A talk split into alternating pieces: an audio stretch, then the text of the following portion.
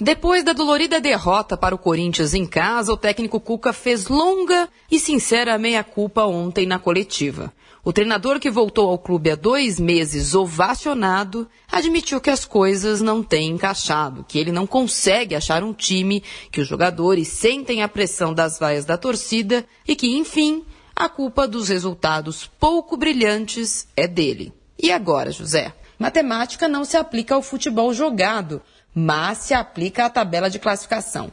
13 rodadas do brasileiro e o Palmeiras vê o seu principal rival, que já levantou uma taça neste ano, com 16 pontos a mais.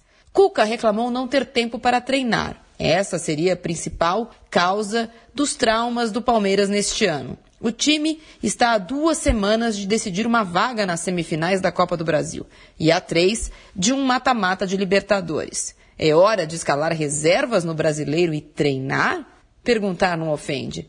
Jogar ou não jogar a toalha no brasileiro? Eis a questão. Marília Ruiz perguntar não ofende para a Rádio Eldorado.